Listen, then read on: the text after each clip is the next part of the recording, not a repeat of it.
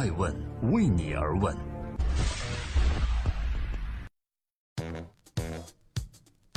Hello，大家好，二零一八爱问人物不打烊，记录时代人物，探索创新创富。我是爱成，今天共同关注傻乎乎的杨子要尝试多少次才能找到自己人生正确路呢？在二零一八年的狗年春晚上，本与杨紫搭档的邓伦却因为档期原因惜别，转而跟容嬷嬷、李明启上演了一部大戏。今天爱问人物之杨紫，告诉你年少成名既是解药又是毒药啊！因小雪而接近天堂，却又为何跌落凡间？直到今日，走在路上被路人认出来。他还是会被叫做小雪，而不是杨子，这对他来说，多年来已早已习惯。如果没有家有儿女，我肯定还是往这方面走。我从小就只知道演艺圈，其他的我都不知道。这是杨子的原话。杨子出生在北京普通家庭，但父母早就为他谋划好了未来。七岁那年，杨子演了第一部戏而出道，之后的每一部戏都是父母精心挑选之后。亲自为女儿做决定，在出演《家有儿女》之前，杨紫就已经小有名气，尤其是在《孝庄秘史》中，小宛如那婉转的一笑，获得了一众好评。机会悄然而至，二零零四年，她被选进了《家有儿女》剧组，从此有了百科全书式的霸道姐姐夏雪。接下来几年，这部剧同《武林外传》一样，几乎登陆了每一个地方台。其实剧中的夏雪是十七岁的高中生，而当时的杨子只有十二岁，还在念小学。但夏雪的霸道聪慧，相比刘星和夏雨的成熟，在她的身上一点都不违和。在剧里将两个弟弟收拾得服服帖帖的她，在戏外就曾干过冲进男厕所抓违反校规男生的事儿。这是杨子最春风得意的时光了，学霸加小童星的身份。使他在学校风生水起，甚至在同学的本子上写满大名，因为觉得当明星有必要练练签名。但童年即接受繁重拍戏工作的孩子，总是容易迷失，毕竟不是谁都能成为艾玛沃特森或娜塔莉波特曼。成绩下滑是第一个征兆。中学时他还总是考满分，高中就沦落到全班倒数，甚至放弃了数理化。接着，由于自己常年驻扎在剧组，曾经陪自己一块上厕所的好姐妹，成了别人的好姐妹；曾经接受自己教训的男孩子，一下子也长得人高马大了。那时候，他暂停了将近两年的工作，放弃出演《家有儿女》第三、第四部。但常年习惯于奔波拍戏，他发现自己已经回不去学校了。学生时代，奠定一个人是否有地位的，当然是学习成绩。而他已经失去了这样的地位。一个十五六岁的少女，此时悲切地觉得，好像该退出历史舞台了。大家好，欢迎收听《爱问每日人物》。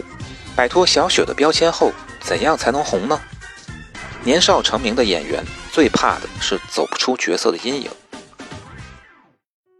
小雪的担子太重，就像孙悟空对于六小龄童。小燕子对于赵薇一样，杨紫拼命想挣脱出来，像他们一样。她连着拍了许多部影视剧、青春片、家庭片、悬疑片、喜剧片。那些淹没在剧海中的作品，成功受到赞扬的，只有《战长沙》《大秧歌》这样沉重的历史题材电视剧。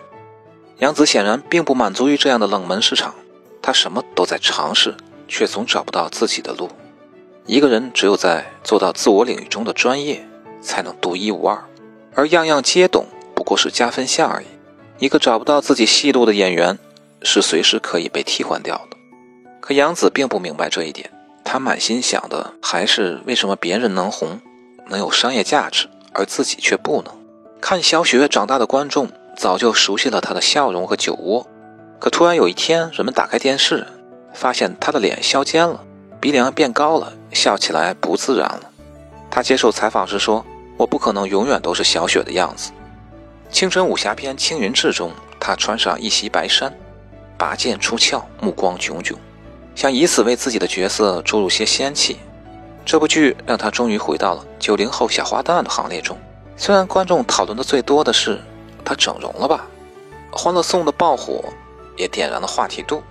不过观众们骂的都是邱莹莹的无脑。电视剧播出后，导演甚至跟杨紫说：“你要承受观众对邱莹莹的怒火，顶住。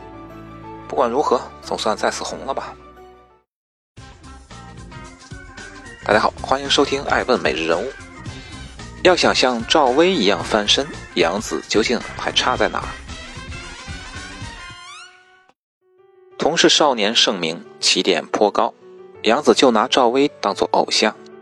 她现在是导演，是个才女。然而，走出已有的舒适圈，不是谁都能做到。家庭的无处不在，使她没能锻炼出独立的性格。杨紫小的时候，妈妈就辞掉工作陪着她。从她第一天拍戏起，也在剧组为她操心伙食和剧组的事儿。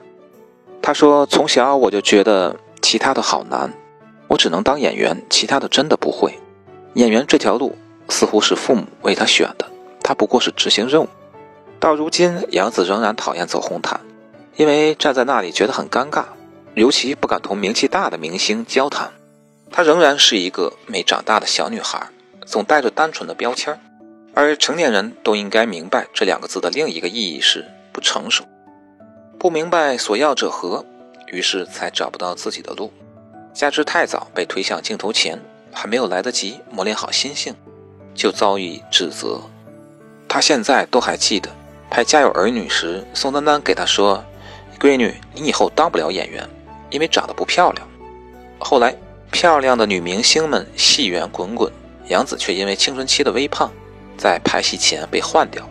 经纪人也告诉她，一个女孩最好的年纪是二十出头，等你三十岁，青春就没了。于是，杨紫少女时期就对自己产生了深深的不自信。到如今，杨紫都讨厌走红毯。因为人家都很瘦，穿上小礼服很好看，你一坨肉，无论穿上什么就是很难看。不自信是恶魔的果实，一旦长在心底，定难断根。狂减肥加网红脸成了他的选择，而变美之后，果然红运就来了。整容、减肥加网红脸成了他的选择，而变美之后，果然红运就来了。这样的成功最易让人沾沾自喜。当记者采访他时，问：“你最喜欢怎么样的赞美？”他说：“你的颜值很高。”而那个大大咧咧、对自己够狠的赵薇，何时会对自己有如此的怀疑？另一方面，如何适应反对的声音，本身就是一门艺术。逆耳之言必须听，但绝不可全信。真正高明的战术是借阴阳之说，以柔克刚。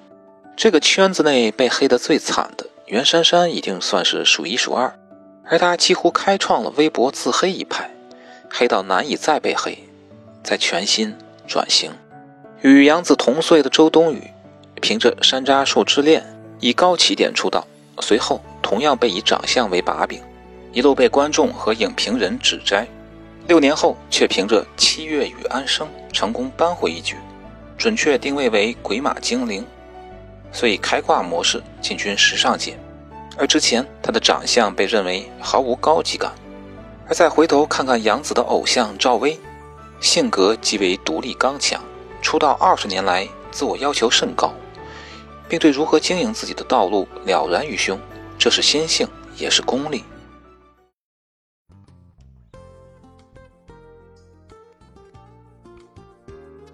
在今天爱问人物的最后，感谢各位的聆听和陪伴。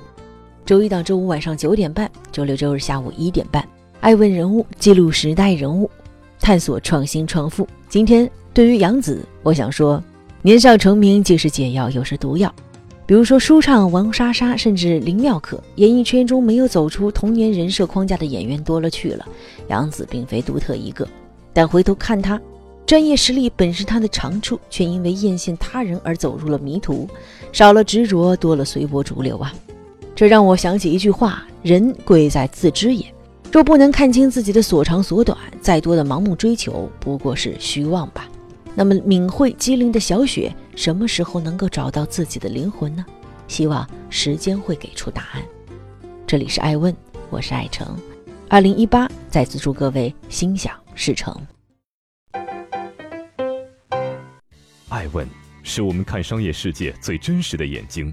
记录时代人物，传播创新精神，探索创富法则。